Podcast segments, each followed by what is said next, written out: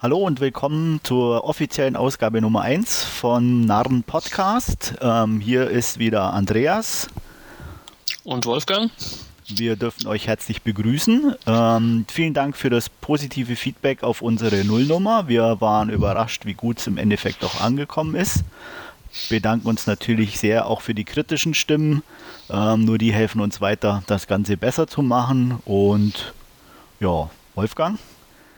Ja, auch von meiner Stelle vielen Dank für äh, eure Kritik und dass ihr es euch überhaupt angehört habt, unseren nullten Podcast. Und ich denke, wir konnten schon ein bisschen was mitnehmen und hoffen, dass wir das jetzt auch in der offiziellen ersten Ausgabe jetzt äh, ein bisschen besser machen ja. als das, was noch in der Nullnummer alles vorkam. Zumindest vom Verständnis ist es besser. genau. Ob es besser wird, wird sich erst herausstellen. Genau, aber wir bemühen uns. Ja. So, ähm, ja, eine der Änderungen, die wir mitgenommen haben, die wir heute auch gleich umsetzen werden, ist, dass wir nicht ganz so viele Trailer besprechen. Dieses Mal sind es nur drei, was aber auch daran liegt, dass diesmal gar nicht so viel an neuen Infos und Trailern rauskam. Ähm, und ich würde vorschlagen, wir kommen gleich zum ersten relativ neuen Trailer. Ähm, Freitag der 13. Genau. Also, äh, der Trailer, ich fand ihn sehr stylisch. Es sah alles sehr schön geleckt aus, obwohl es dann doch eigentlich ein ziemlich, ja, in Anführungszeichen dreckiger Film ist. Ähm, ja, aber viel, viel mehr kann ich dazu eigentlich nicht sagen, weil äh, es einfach nicht mein, mein Genre ist und äh, ich kann einfach mit, mit Horrorfilmen nicht wirklich was anfangen. Also der Trailer ist ordentlich und ist eine tolle Sache, aber reizt mich jetzt auch nicht, ausnahmsweise mal einen Horrorfilm zu gucken. Also ich werde mir natürlich auf jeden Fall ansehen als Horrorfilm-Fan. ähm, habe natürlich das Original gesehen. Ähm, bisschen Bedenken habe ich aufgrund des äh, Regisseurs dann doch, da mir auch das Remake von Texas Chainsaw Massacre schon nicht so gefallen hat und ich da deswegen noch ein bisschen skeptisch bin. Aber ich muss sagen, der Trailer sieht gut aus, ähm, kommt gut rüber und ich freue mich auf jeden Fall drauf. Ja, den hatte ich sogar gesehen, das Texas Chainsaw Massacre, aber ähm, ja, ich denke, der, der Film, also Freitag der 13., wird in eine ähnliche bis gleiche Kerbe schlagen, einfach sowohl was, was Machart als auch Optik betrifft das sind oh. eben meine Bedenken, wie gesagt, und dann, genau. wenn der schon dann nicht gefallen hat, ähm, ja. ja ähm, aber ich hoffe noch, wie gesagt, als Filmfan, als Horrorfilmfan werde ich mir den auf jeden Fall nicht entgehen lassen. So. Genau. Starttermin ist übrigens zumindest in den USA Freitag der 13. im Februar 2009. Oh, welche Überraschung. welche Überraschung, genau. Ist übrigens auch der Starttermin unseres nächsten Trailers, The International. Jo, ähm, okay. Hat mir gut gefallen, muss ich sagen. Ähm, Tom Tykwer äh, mit Clive Owen. Äh, Sehe ich sowieso gern Clive Owen und von daher ähm, werde ich mir den auf jeden Fall ansehen. Ähm, könnte vielleicht ein bisschen trocken sein, so von wegen Banken und Krise und was da so dahinter steckt, noch ein bisschen. Mhm. Aber mm, Trailer zumindest nach sieht es nach, auch nach einer runden Sache aus. Ja, habe ich mir auch gedacht. Ist ein toller Trailer, tolle Besetzung mit eben Clive Owen, dann Naomi Watts ist ja auch dabei, Armin Müller-Stahl. Ähm, Optik sah einfach, ja, Hochglanz, Standardoptik würde ich jetzt fast sagen, aber nicht minder spektakulär deswegen. Nee, absolut. Ähm, Thematik auch eigentlich ganz interessant, dass eben ja so eine, so eine große weltweit agierende Bank eben auch noch andere Interessen in ihrer Hinterhand hat, wie eben nur Geld zu verwalten, sondern da Was anhand der aktuellen Krise natürlich noch schwerer nachvollziehbar ist. Genau. genau, aber der Trailer hat es ja ein bisschen so angedeutet, dass da dann eben auch die Finger in Regierungen und was, was weiß ich noch alles mit drin sind. Ja, also wie gesagt, allein durch den Bezug zur momentanen Realität äh, vielleicht auf gewisse Art und Weise ähm, doppelt interessant. Ja. Wir werden sehen. Was, was mir bei, also es war jetzt mittlerweile der zweite Trailer, der jetzt erschienen ist vor kurzem, äh, was mir bei beiden Trailern aufgefallen ist, ganz gravierend, ist, dass äh, mich beide irgendwie an die Bourne-Filme äh, erinnert haben. Ja. Also sowohl von, von Machart als auch äh, Kamera, äh, als auch dann Thematik, weil es ja dann scheinbar auch in die Richtung gehen wird, wie wenn dann Clive Owen eben so diese allein gegen alle Masche irgendwo abziehen wird. Ja, es kommt darauf an, wie viel Action dann tatsächlich im beinhaltet genau. sein wird und wie, wie schnell die dann auch geschnitten wird, ob es dann wirklich Richtung Bond geht oder ob es dann äh, versucht, noch ein bisschen Eigenständigkeit zu haben, was ich mir beim deutschen Regisseur dann doch vorstellen kann, weil die ja, ja. insofern schon ihre eigene Art und Linie haben und Tück war ja sowieso. Ja. Es sind übrigens zwei deutsche Regisseure für US-Filme, fällt mir gerade auf. Sowohl Freitag der 13. als auch der International. International. Genau. Ja, die sind gerade schon ein bisschen dabei. Wobei, wie gesagt, Nispel, ah, ja. Äh, ich bin noch nicht so ganz warm mit ihm. Also Pathfinder fand ich ja furchtbar peinlich und von daher, ja, ja mal gucken. Also wie gesagt, ich bin offen genug, mir den anzugucken aber meine Erwartungshaltung ist nicht sonderlich hoch. Ähm, ja, zum Schluss haben wir dann noch ähm, ja nicht direkt einen Trailer, sondern eher einen Sneak Peek auf den Trailer. Genau. Und zwar für Terminator Salvation mit Christian Bale. Und oh. von McG. Genau. Der ja auch nette, aber auch weniger nette Sachen verbrochen hat. Ja, wo, wobei äh, über die Optik, denke ich, brauchen wir uns keine Sorgen machen. Und das hat auch diese Sneak Peek gezeigt. Also ich denke, es geht konsequent in diese Terminator-Optik weiter, die ja eigentlich vom, vom ersten bis zum ja, dritten Teil jetzt eigentlich stimmig war. Und ich denke, so, so was man jetzt in diesen paar Sekunden auch gesehen hat, in diesem Sneak Peek, ist, dass es eben auch in die Richtung weitergeht, auch was der dritte ja vorgelegt hat mit, mit diesen großen ähm, Explosionen dann am Schluss.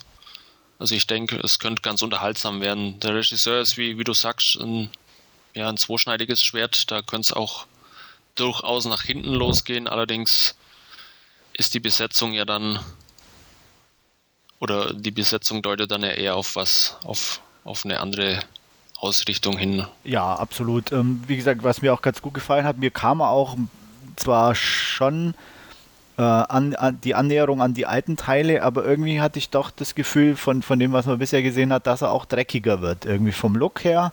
Ähm, ja. Auch gerade eben dadurch, dass es eben ähm, anscheinend ja in der Zukunft spielt und ähm, ja, also gefällt, hat mir sehr gut gefallen und da freue ich mich also auch auf jeden Fall drauf. Ähm, hab auch den am Donnerstag ähm, den ersten kleinen Teaser im Kino gesehen und kommt auf einer mhm. großen Leinwand schon sehr gut. Wird also definitiv angesehen.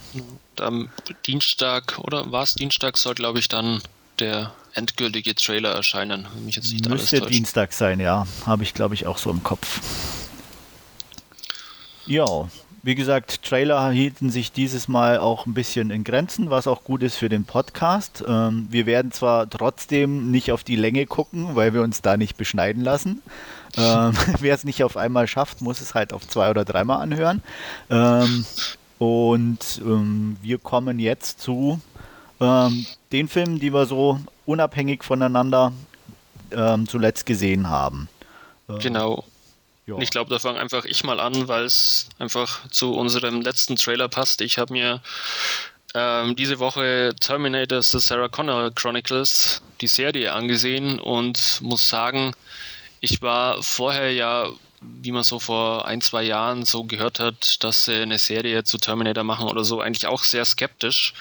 War aber dann nach dem Piloten eigentlich komplett weggewischt, weil es wirklich eine äh, ja, grandio grandiose Serie eigentlich ist. Also ich bin im Endeffekt auf 8 von 10 Punkte gekommen. Ich kann mich da auch, wir haben ein sehr ausführliches äh, Review vom Stefan bei den Nahen stehen, kann mich dem auch in allen Punkten anschließen, weil es einfach eine, eine sehr stimmige Serie ist, die einfach die Geschichte dann fortführt, eigentlich nach dem zweiten Teil, den dritten Teil halbwegs geschickt umgeht und ich bin auf alle Fälle gespannt auf die zweite Season. Der heimliche Star dieser Serie, wie eigentlich auch alle anderen, die sie gesehen haben, gesagt haben, ist äh, ganz klar Summer Glau als dieser weibliche Terminator, der dann mit, mit ähm, den Connors dann quasi diese Wohngemeinschaft in der Serie bildet, die dann einfach zusammenleben auch und man sieht dann auch, wie äh, John Connor und Summer Glau dann gemeinsam in die Schule gehen, was dann auch etliche äh, kleinere witzige Momente zur Folge hat, ohne dann aber auch übertrieben zu wirken. Aber es hat einfach Spaß gemacht. Es waren äh, neun Episoden, die ich dann auch an, an drei Abenden komplett weggesehen habe. Mhm. Also, Wie lange ist die Episode? Eine Stunde ähm, oder? Eine Standardlänge von, von 45 Minuten, also okay. ganz, ganz normales Serienformat. Also wie ähm, gesagt, ich, bei mir steht es ja auch auf der Liste, ich möchte es unbedingt ja. sehen. Ähm, ja. Werde irgendwann dann auch mal zuschlagen bei der Blu-ray. Da ist die Frage, ob man sie wirklich braucht, weil ich denke, wenn die DVD halbwegs ordentlich ist, aber gut, preislich ist nicht allzu viel um. Ich denke auch. Aber ja. so dieser HD-Wow-Effekt tritt nicht auf, auch deshalb, weil sie eben für die Serie vermutlich kaum so viel Geld hatten wie dann für einen einzelnen Film. Also es ist dann eher so, spielt sich immer ein bisschen auf der persönlichen Ebene ab, ohne dann in, in dieses ja, Effektgehasche zu verfallen, wie es dann im Kino ja oft dann so eine Materialschlacht abgezogen wird. Also das hat die Serie nicht. Es geht da wirklich eher um die Charaktere dann. Ja, vielleicht nimmt es weniger Platz im Regal weg, wenn ich die Blu-ray nehme. okay. Jo, sonst noch was gesehen? Ähm, sonst noch gesehen Tropic Thunder. Fand ich ordentlich, hat wirklich klasse Momente, auch dann teilweise. Ähm, Tom Cruise und Matthew McConaughey, eigentlich, glaube ich, so die, die heimlichen Hingucker dann auch des Films. Ähm, im Endeffekt aber dann vielleicht einfach ja eine halbe Stunde zu lang, weil da ist, zieht sich dann hinten raus ein bisschen. Also er ist klasse gemacht, er ist optisch wirklich spektakulär. Also da kann sich auch der ein oder andere Kriegsfilm, glaube ich, eine Scheibe davon absch abschneiden, der aktuell gedreht wurde oder gedreht wird. Aber es zieht sich dann und wiederholt sich vielleicht auch ein bisschen alles nach hinten raus. Also da hat ja. eine Straffung vielleicht gut getan. Also ich weiß jetzt nicht, ich habe noch keine Daten bezüglich des Directors Cut, den du ja, glaube ich, gesehen hast. Genau. Ähm, ich hatte ihn im Kino gesehen, in der Sneak. Ähm, kann jetzt nichts über die Länge sagen. Also es war jetzt nicht richtig zu lang, allerdings fand ich es auch ein bisschen ermüdend, äh, wie du schon sagst, weil es einfach irgendwann ein bisschen zu viel wird und, und alles wird zu sehr immer wieder wiederholt oder es wird immer noch ein draufgesetzt. Also gerade auch ja. eben was Tom Cruise betrifft, der wirklich gut und gegen seines, gegen sein ähm, äh, schlechtes Image da ein bisschen ankämpft und das, ja, das war, bisschen, war ja bisschen schafft, aber ähm, wie gesagt, auch zum Schluss hin wird es einfach auch mit ihm zu viel und das hat mich dann ein bisschen gestört. Das war ja quasi richtig zur Hochphase dieser ja, Anti-Tom Cruise-Welle da. Ja, also das Lustige ist, man, man, man, man honoriert es ja irgendwo und dass er gut rüberkommt, aber also mir ging es zumindest so, wenn der Film vorbei ist, äh, hat sich an meiner Meinung gegenüber ja trotzdem nichts geändert. Ich finde ihn immer noch ziemlich dämlich ähm, und äh, überbewertet, aber wie gesagt, also es war auf jeden Fall ein netter Gag. Ja, auf alle Fälle. Ja, und dann ähm, habe ich noch gesehen die komplette Infernal Affairs Trilogy auf Blu-ray. Ähm, ja, zum Inhalt muss man glaube ich nicht viel sagen. Es sind einfach insbesondere die ersten beiden Teile Top-Filme. Ähm, nur so viel, also auf Blu-ray definitiv eine Empfehlung wert. Sieht top aus, hört sich top an. Wer die Filme mag, macht auf alle Fälle nichts verkehrt, wenn er da zuschlägt. Stehen auch auf meiner Liste und werde ich irgendwann ordern. Ja, und wie sah es dann bei dir aus? Was hast du in letzter Zeit alles gesehen?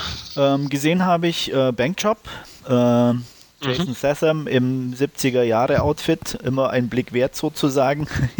ähm, hat mir sehr gut gefallen, ist einfach ähm, in dem Sinne äh, schon fast ein richtig altmodischer Film, ja. aber äh, dadurch äh, fast schon noch sehenswerter meiner Meinung nach. Ähm, es ist kaum Action, aber die Rollen sind sehr gut besetzt. Ähm, auch wenn jetzt vielleicht nicht jede schauspielerische Leistung total überzeugend war, aber einfach passend besetzt ähm, und sehr unterhaltsam. Und das ganze 70s Flair und äh, äh, London zu der Zeit und so, das kommt einfach super rüber. Das ist immer ein bisschen so ein, so ein witziger Unterton ist auch immer dabei, so, ja, so ein leicht also verschmitztes. Es ist, macht obwohl, Spaß, es, ja. obwohl es ja auf einer tatsächlichen Begebenheit beruht und es Ja. alles ja irgendwo tatsächlich äh, passiert ist, auch dieser Banküberfall und so, äh, merkt man schon, dass die einfach trotzdem ihren Spaß eigentlich an dieser Geschichte hatten und ähm, das auch nicht zu ernst werden lassen. Und das macht den Film auch, glaube ich, so einfach so sympathisch und auch gut. Ähm, also auf jeden Fall ein Tipp von mir und ähm, sehr sehenswert. Ja, Ähm, gesehen habe ich dann noch äh, in der Sneak am Donnerstag Lakeview Terrace mit Samuel L. Jackson. Ähm, ähm, Cop, ähm, seine Frau ist vor drei Jahren verstorben, wohnt mit seinen Kindern äh, in ähm, einer relativ vornehmen Gegend und im Nachbarhaus zieht ein Pärchen ein. Ähm, sie ist auch schwarz, hat aber einen weißen Freund, was Samuel L. Jackson nicht sonderlich gefällt, da er, was auch in Filmen eher selten der Fall ist, aber so ein ziemlich schwarzer Rassist eigentlich ist. Und das ähm, seinen Nachbarn auch sehr stark spüren lässt und ähm, da sowieso ein Control-Freak ist, also richtig so, wie man sich vorstellt, mit äh, Leuchten am Haus, die ins Nachbargrundstück penetrant alles ausleuchten, ähm, seine Kinder überall überwacht ähm, und das Ganze nimmt langsam aber sicher überhand und steigert sich bis zum Schluss natürlich immer mehr. Ähm, war okay. Ich fand es eigentlich relativ langweilig, weil es passiert nichts. Also es hat den üblichen Ablauf, wird immer, die, die Steigerung kommt langsam durch, dass er immer ein bisschen mehr durchdreht und die Nachbarn nichts gegen ihn machen können, weil er eben ein Cop ist und ähm, ja, ohne große Überraschung, plätschert ein bisschen so vor sich hin. Ähm, auch der Schluss war nicht sonderlich überraschend. Ähm, man kann mal auf Video gucken, wenn man nichts Besseres zur Hand hat, aber sollte sich nicht zu viel erwarten. Jo, mehr habe ich eigentlich gar nicht gesehen in letzter Zeit. Ähm, aber noch eben drei Sachen angeguckt, die wir jetzt in unseren größeren Reviews besprechen. Genau. Und ja, wir wurden ja angehalten, vor, den, äh, vor der jeweiligen Besprechung auch immer eine kurze Inhaltsangabe Gebeten. dazu. ja, okay, wir wurden dazu äh, darum gebeten, eine kurze Inhaltsangabe zu den Filmen mit anzugeben. Und ja, ähm, wir werden mal schauen. Wir, oder wir haben es mit aufgenommen. Und unser erster Film wird jetzt sein, über den wir uns ein bisschen ausführlicher unterhalten. Kung Fu Panda. Zum Inhalt also dann. Ähm, wir haben diesen dicken, tollpatschigen Panda Poe, der im Restaurant seines Vaters äh, als Kellner arbeitet. Ähm, ist allerdings nicht so ganz die Traumvorstellung seiner Zukunft, die Poe so hat, denn eigentlich wäre er viel lieber ein legendärer Kung-Fu-Kämpfer. Oder er wird zumindest gern auch einmal eben einen echten Kung-Fu-Kämpfer sehen. Ähm, als dann der große Master Oogway zur Suche nach dem neuen Dragon Warrior in den Shaolin-Tempel einlädt, äh, gibt sich dann für Po jetzt erstmals die Chance, eben wirkliche Kung-Fu-Kämpfer auch live in Aktion zu sehen. Doch anstatt dann eben äh, die Wahl des neuen Dragon Warriors mitzuerleben, ist er quasi mittendrin in diesem ganzen Geschehen und wird selbst eben zu diesem ähm, überragenden und sagenumwobenen Dragon Warrior ernannt.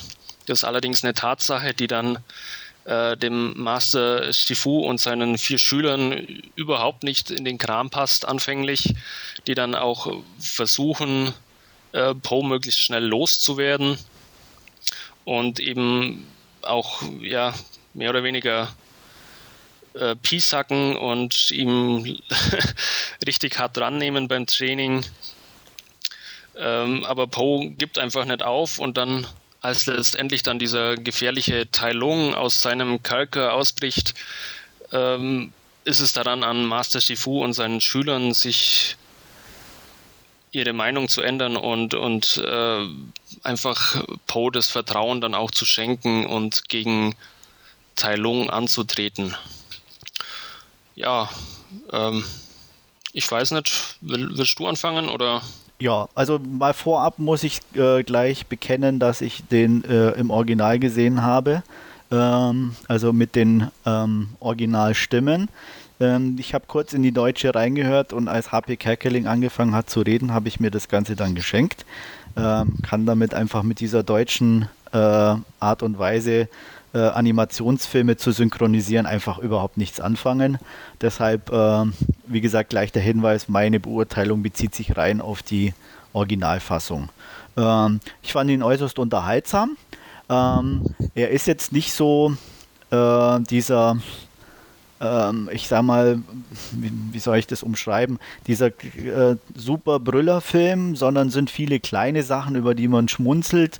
Ähm, ja. Ich glaube, ein, zwei Mal habe ich dann schon ein bisschen lauter gelacht, aber so, dass ich jetzt sage, okay, es war irgendwie mehrere, war eigentlich nicht so der Fall. Ähm, ähm handwerklich natürlich ähm, super wieder gemacht von den, ähm, von den Zeichnern und auch von den ähm, CGI-Experten und alles, also sehr gut umgesetzt. Ähm, insgesamt fand ich ihn gut. Ähm, was mich ein bisschen gestört hat an der ganzen Geschichte war, dass es meiner Meinung nach zu sehr fokussiert war, einfach auf Po. Ähm, also die Nebendarsteller hatten fast ein bisschen zu wenig Raum. Ähm, da hätte ich gern ein bisschen mehr gesehen. Aber ähm, ich kann mich, also es war ja eigentlich bis auf diesen einen Kampf, der äh, Furious 5 Gegenteilung ähm, kaum irgendwie eine Szene, in der Po nicht vorkam. Mhm. Und ähm, das fand ich ein bisschen schade. Wie gesagt, also das war schon fast eine One Panda-Show sozusagen. Und ähm, ja, also das war das, was mich eigentlich so am, am meisten gestört hat. Weiß ja, nicht, ob dir das ähnlich ging oder. Nee, es ging uns prinzipiell äh, sehr ähnlich. Also auch ich habe äh, lediglich die Originalversion gesehen. Ich hatte leider auch keine Zeit mehr oder keine Möglichkeit mehr, jetzt in äh, die deutsche Synchro reinzuhören. Deswegen kann ich dazu jetzt leider nichts sagen. Ähm, ja, er ist definitiv absolut unterhaltsam. Ähm, ich war schon hin und weg, wie das Dreamworks-Logo, beziehungsweise dann diese Neuinterpretation des Dreamworks-Logos. Sehr geil, mit, ja. Unbedingt mit, angucken. da am, am Anfang über dem Bildschirm flimmert. Also das ist wirklich mal eine, eine grandiose Idee gewesen. Dann auch diese, diese 2D-Eröffnungssequenz, wo dann quasi der Kung Fu Panda dann als, als oder diese Traumsequenz von Poe, wo, wo er sich selbst eben als diesen legendären Kämpfer sieht, der dann legendär ist und äh, alles ja. weggeräumt, was ihm sich in den Weg stellt. Genau. ja, also die Idee fand ich auch sehr gut. Ich meine, es ist zwar nicht direkt neu, dann, ich sage mal, so, ein, so, eine Traumsequenz Nein. in der 3D-Animation in 2D darzustellen, aber ja. sehr gut umgesetzt. Ja. Ähm, wie du auch sagst, hervorragend animiert, die Charaktere absolut liebenswert. Äh, gut, Panda ist immer ein, ein süßes Tier, aber auch ja. dann wenn man ähm, die, die anderen Furious 5 anschaut, also da ist ja dann auch mit, mit einer Schlange, ist ja dann oftmals ein bisschen schwierig, das als liebenswertes Tier darzustellen, aber dann äh, eben auch, die hat dann diese, diese kleinen Schleifchen im Haar, wo dann total süß eigentlich aussieht. Na gut, Haar kann man jetzt nicht sagen, Oder, aber ja, ja, auf dem Kopf aber, zumindest. Genau. Aber und ja, aber ich fand es natürlich auch dadurch ein bisschen einfacher für die, weil die eben wirklich keine so große Rolle dann trotzdem gespielt ja. haben. Also es funktionierte dann eben wirklich nur über den Look, ein bisschen noch über die Stimme, ähm, aber im Endeffekt konnten sie gar nicht viel falsch machen, weil sie einfach auch ja. wenig Screentime hatten.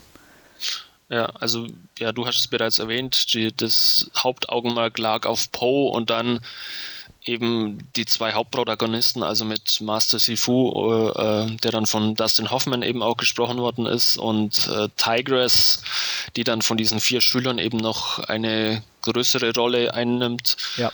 die eben auch von Angelina Jolie gesprochen wird, wo ich ganz ehrlich sagen muss, ich hätte es an der Stimme nicht erkannt, aber sie passt hervorragend äh, zu der Figur dann auch dazu. Ja, wie alle eigentlich. Also ich muss sagen, ja, im Original, ja. ähm, ich konnte jetzt irgendwie keinen feststellen, wo ich sage, ja, okay, der hat mich gestört oder, oder der passte nicht. Fall.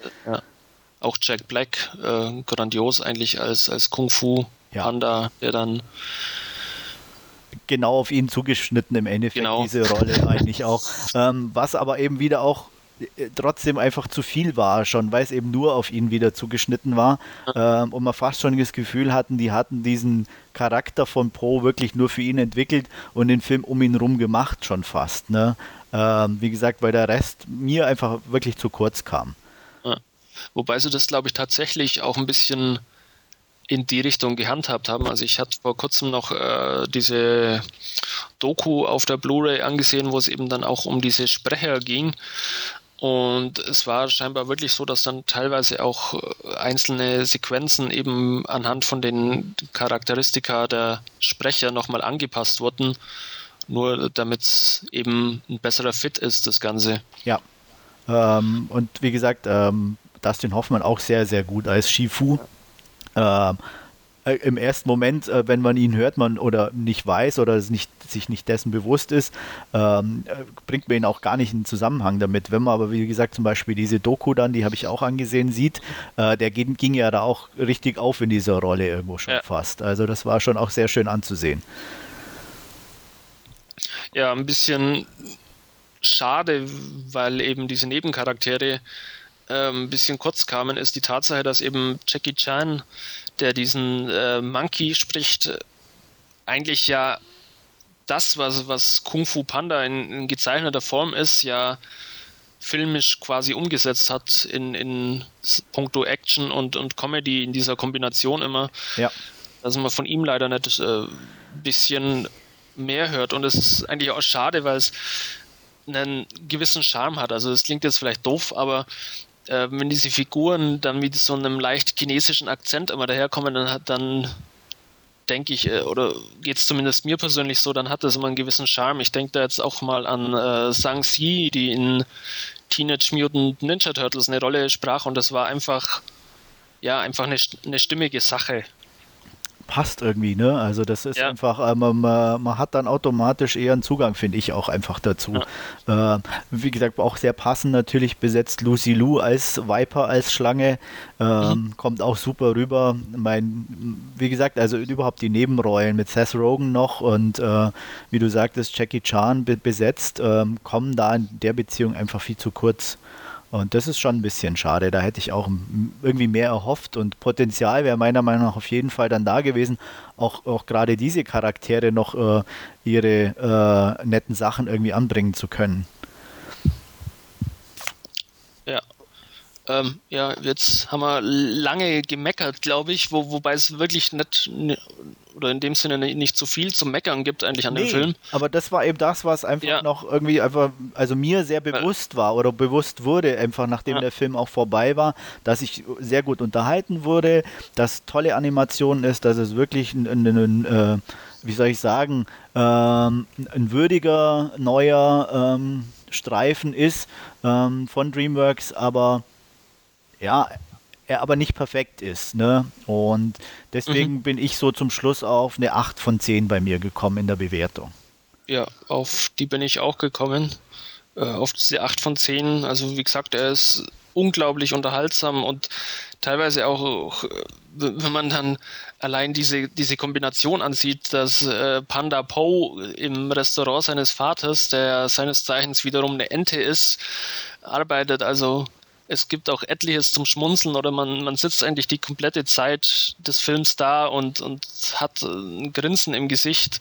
Dann auch die, die Sequenz äh, in, dieser, in diesem Kerker, wo Tai Lung dann ausbricht, wo dieser, dieser, diese Ente dann angeflogen kommt, wo dann diese riesigen Wächter, ich glaube es waren Rhinoceros oder ja. was auch immer, ähm, dann äh, entbehrt eben nicht einer gewissen Komik dann das Ganze. Also es ist wirklich ein schöner Film, ich glaube, sowohl für, für Jung und Alt. Ja, das äh, sowieso. Also die, die, die ich, ich sag mal, die Verbindung zwischen Spaß für die ganz Kleinen und für ja. die Großen ist hier wirklich gegeben. Ja, wobei ganz klein vielleicht. Nein, also relativ, aber ich würde mal ja. sagen, so ab, ab Schulalter ähm, definitiv ansehbar. Er hat teilweise ja dann durchaus auch ein paar ja, düstere Momente, wenn wir es mal so umschreiben. Ja, aber es, also, gesagt, es geht noch. Also ja. von daher, er ist ja trotzdem quietschbunt und äh, ja.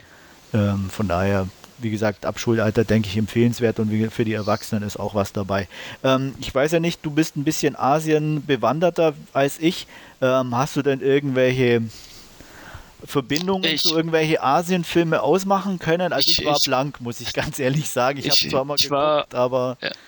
Ja, ich war auch dort gesessen und habe mir, hab eigentlich beim Ansehen gedacht, jetzt ähm, schaust du mal bewusst auch, ob, ob dir irgendwas auffällt, aber äh, A ist bin ich in diesen älteren Kung-Fu-Streifen nicht so wirklich äh, fit und mir ist dann auch nicht wirklich was aufgefallen. Also das, das Einzige, was eigentlich ähm, ja, mehr oder weniger offensichtlich war, das waren dann die 36 Kammern ne, der Shaolin, wo es dann eben auch äh, ja, diese Trainingssequenz ein bisschen so übereinstimmt, eben mit, mit diesen mit diesem Trainingsraum und, und diesen ähm, sich drehenden Holzpuppen und was dann eben mal alles kommt. Ja, und oder dieses äh, große Tongefäß, wo sie auf dem Rand genau, balancieren. Genau, ja. Also das war auch so, so das Einzige, wo ich mich irgendwie an den Film erinnert fühlte.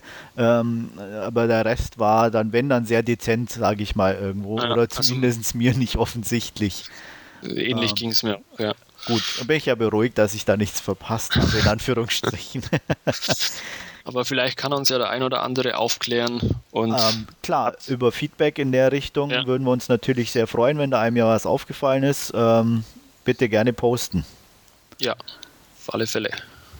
So, ähm, würden wir sagen, dann wird rein vom, von der Filmreview, dass wir hier das abschließen.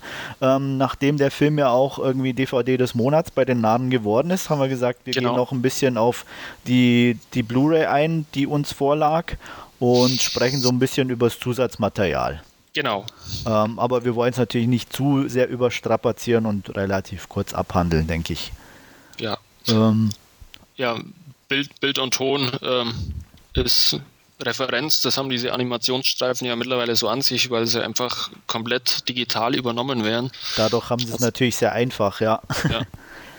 Also da gibt es absolut nichts dran auszusetzen und Bonus-Features sind ja reich, ja, reichlich in Anführungszeichen. Also es ist die Blu-ray. Die Blu-ray ist üppig ausgestattet oder ordentlich ausgestattet. Ähm, es ist aber dann eher so, dass es doch einigermaßen kindgerecht ist, das Bonusmaterial. Das ist mir auch aufgefallen, ja. Also bis jetzt auf den Audiokommentar selber. Ja. Ähm, es ist eigentlich schon sehr auf die, auf die jüngere Generation ausgelegtes Bonusmaterial, was ich ein bisschen schade fand. Äh, ein paar interessante Sachen sind dabei, wie diese Sounddesign-Geschichte oder eben diese, diese trifft die Schauspieler, den Originalcast äh, im, im Synchro-Studio, äh, mhm. äh, die zu sehen bei der Arbeit ähm, und so eine Art Making-Office noch dabei, aber der Rest, ähm, wie gesagt, äh, irgendwie Kung Fu lernen, den Panda-Dance lernen oder äh, wie man zeichnen lernt, seine Lieblingscharaktere, ich glaube für die Erwachsenen relativ relativ überflüssig. Ja. Was mir noch sehr gut gefallen hat, was ich jedem empfehlen werde anzugucken, ist äh, Mr. Chow. ich weiß nicht, ob du das gesehen hast. Ähm, da haben sie irgendwo in äh, in irgendeiner Stadt, ich weiß nicht wo, habe nicht genau aufgepasst, einen äh, Koch, einen chinesischen, der äh, mhm. äh, aus dem Nudelteig Nudeln macht. Äh, nur mit Händen, bitte angucken, äh, sowas habe ich auch noch nicht gesehen. also ohne Hilfsmaterial macht er wirklich. Nudeln, ne? Und aus einem dicken Teigklotz. Und zwar dünne Nudeln, nur mit den Fingern ja, genau. ansehen. das hat mir sehr gut gefallen. Ja, ansonsten denke ich, äh, sehr gutes Bonusmaterial, leider ein bisschen zu kindgerecht. Ja. Sonst war, glaube ich, jetzt bei Panda irgendwie nichts weiter, dass wir darüber verlieren müssten. Und machen hier dann sozusagen Schluss mit Panda und gehen weiter äh, zu auch einem dicken Brocken, aber der eher genau. grün ist, denn schwarz-weiß. genau. Ähm, und zwar haben wir auch aufgrund des Release von der unglaubliche Hulk gesagt, naja, dann wird es Zeit, dass wir auch den alten Hulk nochmal zu Ehren kommen lassen und die beiden Filme ein bisschen über, äh, gegenüberstellen. Ähm, kurz zur Inhaltsangabe vom alten Hulk. Ähm, Bruce Banner, ähm, Wissenschaftler, hat einen Unfall mit Gammastrahlen, die ein Genom in ihm zu wachsen bringen und er dadurch, dadurch zum Hulk mutiert, wenn er wütend ist. Ähm, die Geschichte an sich ist soweit bekannt, denke ich. Ähm, Militär und eine Waffenfirma sind sehr an ihm interessiert und ähm, Banner muss sich also nicht nur gegen diese wehren, sondern sich auch mit seiner Vergangenheit auseinandersetzen, weil da doch einiges begraben liegt. So im Groben und Ganzen der, der Inhalt von Hulk. Ähm, von Ang Lee. Äh, Im neuen Film hält sich die Geschichte noch ein bisschen weiter zurück. Äh, und da geht es im Endeffekt darum, dass ähm, auch wieder Bruce Banner als Hulk sich dessen aber schon bewusst ist und als Hulk in Brasilien versucht, ein Heilmittel für sich zu finden. Ähm, ebenfalls gejagt vom Militär, unter anderem von einem Spezialsoldaten namens Blonsky, der sich dann auch einer ähnlichen Behandlung unterzieht, die äh, Banner zu dem gemacht hat, was er ist. Ähm, der mutiert dann auch ganz nett und nennt sich Abomination und Banner muss sich ihm stellen und zwar, trotzdem er eigentlich ein Heilmittel schon fast greifbar nahe hat, äh, muss er wohl oder übel wieder den Hulk in sich reaktivieren. So zur groben Inhaltsangabe der beiden Filme. Ja. Genau, und wir haben uns ja jetzt gedacht, ähm, wir stellen das jetzt einfach mal gegenüber und also für mich äh, ganz klarer Sieger ist äh, dann auch der etwas ältere Film, also von, von Eng Lee, der einfach wesentlich mehr Tiefe und, und, und den, den, den Charakteren auch, auch wesentlich näher ist und diesen auch wesentlich mehr verleiht als äh, der zweite Teil, oder der zweite Teil ist es ja nicht, als der unglaubliche Hulk, ja. ähm, der meiner Meinung nach zwar hervorragendes Popcorn-Kino ist und der auch wirklich ja schön anzusehen ist, aber eben nicht äh, die, die äh, Schauspieler in dem Maße fordert, wie es vor ein paar Jahren eben Ang Lee mit seiner Interpretation von Hulk gemacht hat. Ja, also es ging mir beim unglaublichen Hulk, also beim neuen auch so, dass ich ähm, ihn auch nicht mal als gutes Popcorn-Kino empfunden habe. Ähm, also technisch hervorragend gemacht, Hulk selber sieht besser aus, ähm, ja. wirkt auch eher wie, wie, wie, äh, wie im Bild verhaftet, was natürlich vor ein paar Jahren auch technisch noch nicht so machbar war. Ähm, trotzdem war es für mich eher irgendwo so ein bisschen zusammengeschustert, das Ganze. Also es war nicht so aus einem Block, wo ich sagen würde, okay, das ist ein Film, dem ich irgendwie über 90 Minuten folgen kann und will, weil ja, es war so in verschiedene Kapitel irgendwo unterteilt. Erst Brasilien, ähm, dann diese Rückkehr, ähm, dann die Geschichte mit, mit Abomination zum Schluss mhm. noch. Ähm, da fehlte mir irgendwie so ein bisschen der rote Faden einfach, äh, wo das zu, mehr zusammenhält. Und, ja, es ähm, war. Deswegen stimmt fand ich nicht so, so toll in dem Sinne. Und ja. Ähm, was, was halt irgendwie, ja, ne, kannst du. Äh, wollte gerade fragen, den, den ersten Teil dann auch von, von deiner Seite her äh, definitiv besser, äh, um einiges besser. Ähm, wobei ich auch, ich sag mal, so ein bisschen zur Ehrenrettung von dem Neuen sagen muss, äh, dass Ang Lee natürlich ein anderer Regisseur ist und einen anderen Ansatz bestimmt verfolgt hat, wie, wie, die, wie die aktuelle Ausgabe. Äh, ich meine, der Neue ist definitiv so, falls wir es technisch nicht so gut hinbekommen, nur als kleiner Hinweis, wir hatten eine kurze Unterbrechung, was leider übers Internet mal vorkommen kann und versuchen jetzt da weiterzumachen, wo wir gerade unterbrochen wurden. Äh, ich bitte also das zu entschuldigen. So, ähm, also wie gesagt, ähm, Ang Lee hatte meiner Meinung nach einfach eine andere Ausrichtung auf, auf den Film. Äh, für ihn war es einfach mehr ein Psychogramm, äh, beziehungsweise er ging halt wirklich mehr auf die Charaktere ein und Hulk war sozusagen fast ein Mittel zum Zweck und er sah das meiner Meinung nach einfach auch nicht so als zwar schon als Comic-Verfilmung, was man ja auch aufgrund der Bildsprache sehr klar sieht, ja. aber er war auch noch nicht diesen Zwängen der momentanen Comic-Verfilmung äh, unterlegen, dass eben das eine bestimmte Richtung verfolgen muss, äh, gerade was die Marvel Comics betrifft. Ähm, wo ich schon wieder teilweise gerade, ich mag sie gern oder habe auch Iron Man gesehen, fand den super, aber mhm. diese, dieses, was eben auch am Schluss von Hulk sehr deutlich wird, also vom neuen Hulk, als nämlich Iron Man auftaucht im, im Film, äh, dass das alles eben darauf hinausläuft, das alles zusammenzuführen und dieses Marvel-Universum ja. äh, komplett auf den Markt zu bringen. Und das ist mir schon wieder fast zu viel. Und sie wurden ja, glaube ich, auch, äh, oder Iron Man und der unglaubliche Hulk wurden ja jetzt, glaube ich, auch, oder waren die ersten, die von, von Marvel direkt selbst produziert worden sind. Ja. Das, das andere war, oder alles, was, was zuvor kam, waren ja eher immer diese, äh, ja, in Anführungszeichen Lizenzproduktionen, die, da, die sich dann eben irgendein Studio gekauft hat und ja. äh, die, diese beiden Filme jetzt ähm, sind jetzt eben die ersten eigenen Marvel-Produktionen und die wohl letztendlich, wie du es ja auch sagst, darauf rauslaufen wird, dass man eben vielleicht auch mal einen Film sehen wird, wo sich mehrere Superhelden dann quasi ja, das ist ja schon angedacht. Also ist schon angedacht. Ja, ja, okay. ist schon angedacht. Also ähm, ich kenne mich da jetzt nicht so aus mit den wirklich einzelnen Comics. Wie gesagt, ich habe hm. lese zwar gerne Comics, aber so bewandert in den einzelnen Universen bin ich nicht.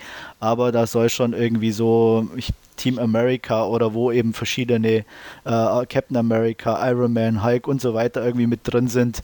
Ähm, mhm. Da soll ein Film eben drüber gemacht werden oder ist eben in der Planung und deswegen auch diese Cameos der einzelnen Leute. Ähm, wie weit das realisiert wird oder ob das jetzt äh, wirklich dann gemacht wird, weiß ich auch nicht, aber auf jeden Fall angedacht ist es. Ähm, aber zurück zu den Filmen selber. Ähm, was natürlich auch ein eklatanter Unterschied ist, sind die Schauspieler selber. Ich meine, ja. Edward Norton ist, äh, mag ich gern, nicht überall. Also ich kann, kann nicht mit allen Sachen, die er gemacht hat, was anfangen. Und äh, muss ganz ehrlich sagen, ich fand ihn in, in, in äh, dem unglaublichen Hulk nicht sonderlich gut. Ähm, er, er, passt schon irgendwo rein, aber ähm, so als anemischer äh, Wissenschaftler, wie, kommt er mir einfach nicht glaubwürdig rüber.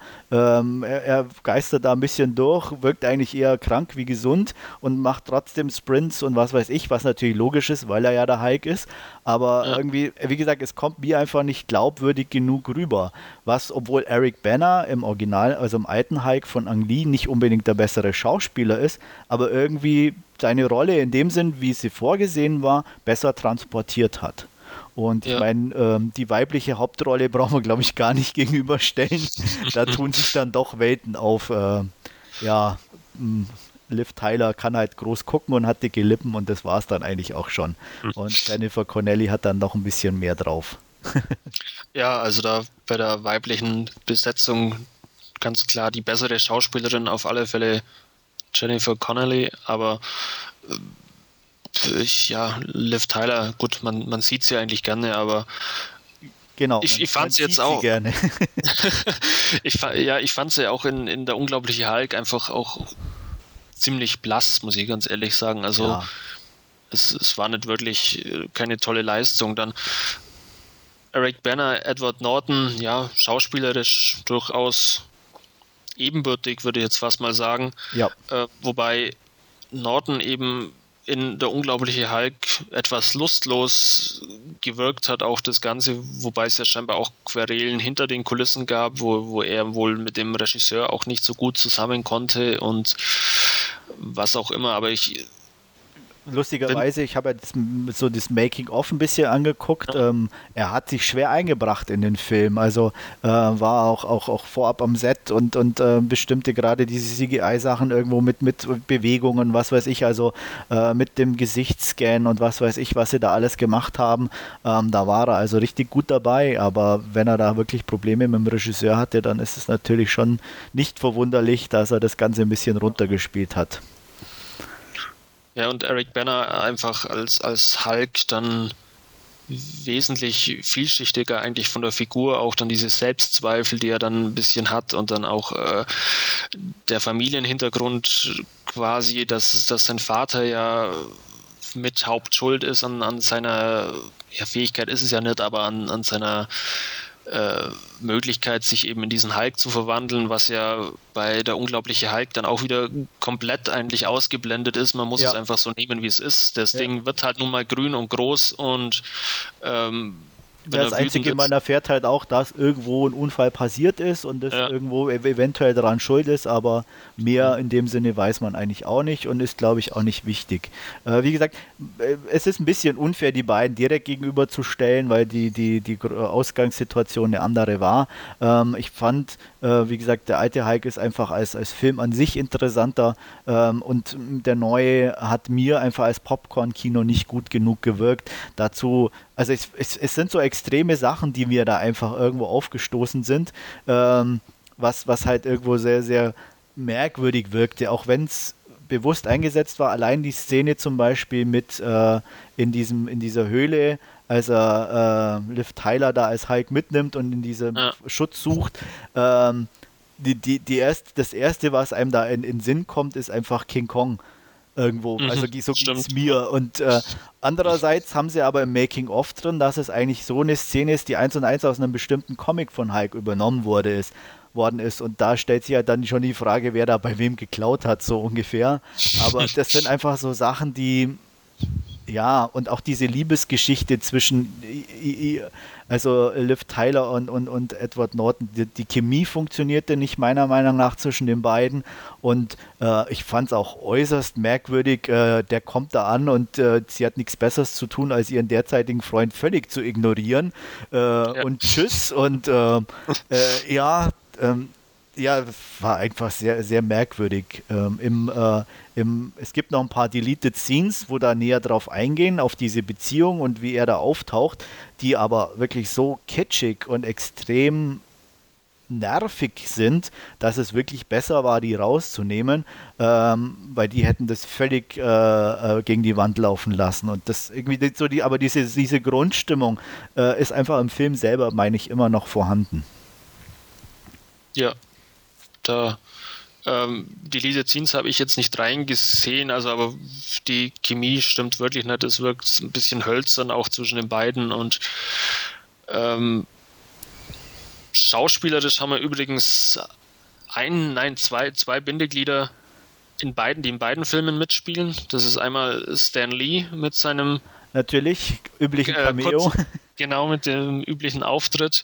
Und der andere ist äh, Lou Ferrigno, der ja in dieser Urserie von den Hulk, also die äh, monströse Version damals immer gespielt hat. Der Ja. spielt auch in beiden Teilen mit und beides Mal in den Wachmann. Ja, In den, also wobei Das ist- im, im al- alten Hulk sogar beide, Stan Lee und Lou Ferrigno, zusammen den Genau. Auftritt haben Genau. und im neuen aber getrennt voneinander. Aber passt natürlich, meine, gut, müssen sie natürlich auch. Äh, ich denke, wenn, wenn sie die beiden nicht in die Filme aufgenommen hätten, äh, wäre der Aufschrei sehr groß gewesen. Ja. Äh, Zumal die, diese Stan Lee Kurzauftritte ja immer eigentlich relativ witzig sind. Also ich freue mich dann eigentlich auch immer, wenn ich so ein, so ein Marvel-Comic, äh, wenn, wenn man ihn zum ersten Mal anschaut und dann siehst du, ah, jetzt da Stan Lee, das war sein Auftritt jetzt. Ja, auch an Iron Man natürlich sehr Ja. gut. So diese Hugh Hefner-Verarsche, ganz Genau. toll irgendwo. Also das war schon sehr gut. Also das passt schon und ich meine, die setzen es eigentlich ganz gut ein immer. Ähm, Aber wie gesagt, der Rest ähm, definitiv meiner Meinung nach ähm, der, der neue Hulk nicht der bessere Hulk. Technisch ja. Ähm, das hat man natürlich gemerkt, dass ein paar Jahre ins Land gezogen Genau. sind. Ähm, dieses Urgrün oder sehr Giftgrüne vom, von Anglis Hulk wich dann doch einer etwas dezenteren und auch besseren Farbe, äh, integrierte sich alles irgendwo besser in den Film an Ja. sich. Ähm, Abomination selber fand ich jetzt als Figur oder als, als Monster nicht so interessant. Er sieht ganz gut aus, aber ähm, ja, auch, auch Tim Roth als, als Blonsky vorab ähm, fand ich jetzt okay, aber nicht so die, die super Performance irgendwo. Ja, hätte, hätte auch jeder andere im Prinzip spielen können, glaube ich. Also das Absolut. Ähm, ist, ist nichts, nichts. Dann William Hurt, muss ich sagen, gegenüber Sam Elliott aus dem Urhulk äh, sehr blass bis überhaupt Also nicht er fand ich- erinnernswert. Ja, fand ich mit die schlechteste. Also den Ja. hätte ich fast sogar noch hinter Liv Tyler eingeordnet. Die sieht wenigstens noch einigermaßen gut aus. nee, aber es war wirklich ganz erschreckend. Also äh, fand ich auch, äh, da war Sam Elliott wesentlich besser und ich, militärischer einfach. Also Ja. da, da kam einfach so, ich fand auch einfach halt dieses, dieses zwiespältige Verhältnis zu seiner Tochter auch wesentlich besser rüber, wobei wir aber natürlich wieder bei der schauspielerischen Leistung und der Intention des alten Hulks wären, der in der Richtung natürlich eine andere Ausrichtung hatte und ähm, sowohl bei Hulk als auch bei ähm, Jennifer Connelly als Elizabeth Ross auch dieser äh, Vater-Kind-Konflikt auf beiden Seiten einfach irgendwo mehr in, in der zentralen Rolle stand und äh, Ja. nicht so das, das, das Comic, äh, der Comic-Typ Hulk an sich. Ähm, wie gesagt, und da ist natürlich äh, der unglaubliche Hulk äh, mit Edward Norton einfach irgendwo schon den Zwängen der aktuellen äh, ähm, äh, Releases unterlegen. Ja. Insgesamt muss ich sagen, wie gesagt, war ich etwas enttäuscht, fand ihn jetzt nicht so prickelnd, kam auf meiner Bewertung auf eine knappe 6 von 10. Ähm, wie gesagt, weil mir einfach, mich hat zu viel gestört, äh, unabhängig von der schauspielerischen Leistung war einfach auch die Story einfach nicht da und nicht vorhanden und zu schwach umgesetzt. Ja, ich denke, wertungstechnisch sind wir uns einig. Bei mir ist es auch eine 6 von 10. Ähm,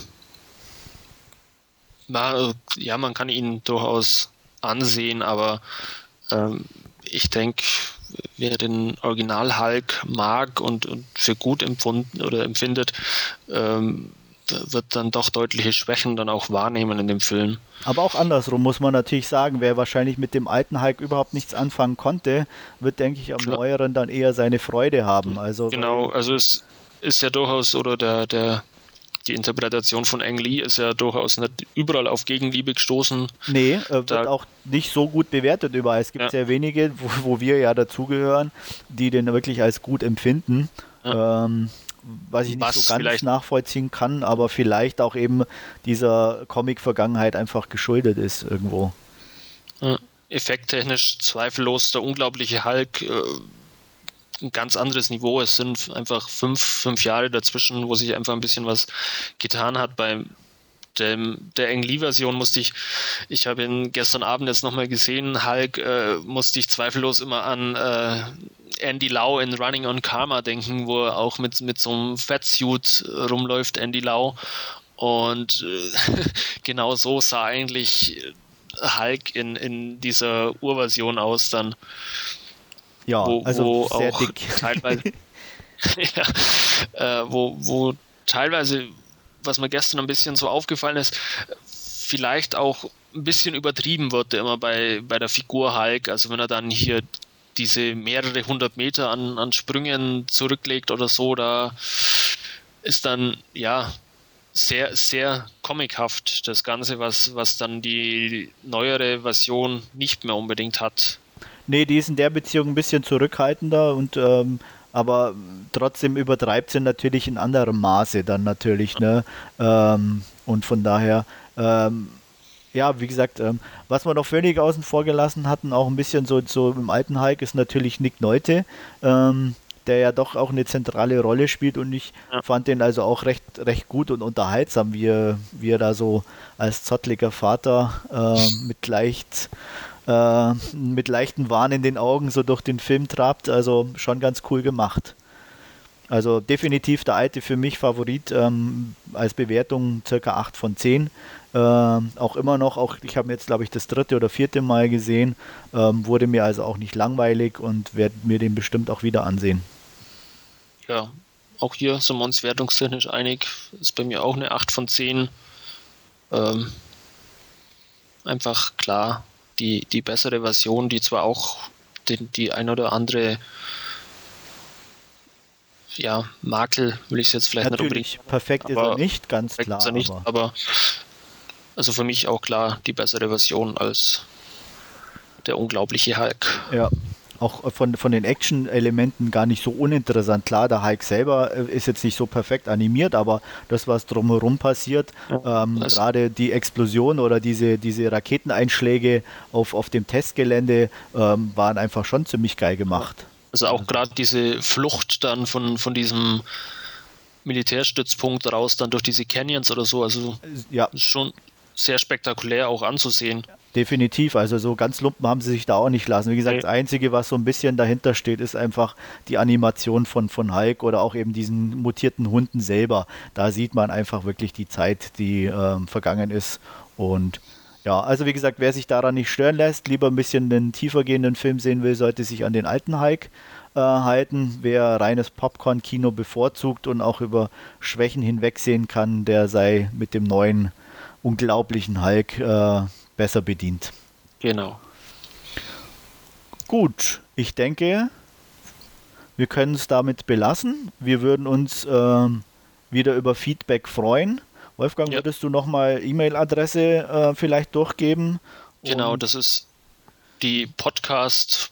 Äh, nein, nicht Punkt, podcast at dvdnar.com ähm, oder dann wieder auch im entsprechenden Thread direkt im Forum das Feedback hinterlassen.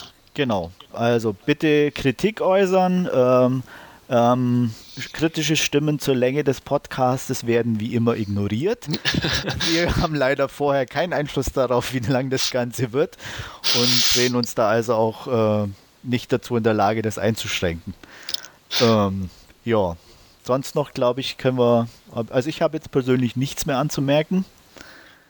Ja, äh, ich denke, es wird einen nächsten Podcast geben auf alle Fälle. Ja, ob er gehört wird oder nicht, dafür macht es uns einfach zu viel genau. Spaß. Und äh, wir hoffen ja, äh, dass wir euch dazu auch ein bisschen motivieren, den ein oder anderen Film dann anzugucken. Ähm, wie gesagt, auch Filmvorschläge, die wir reviewen sollen, werden natürlich gerne angenommen.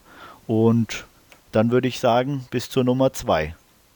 Genau, bis zum nächsten Mal. Ciao.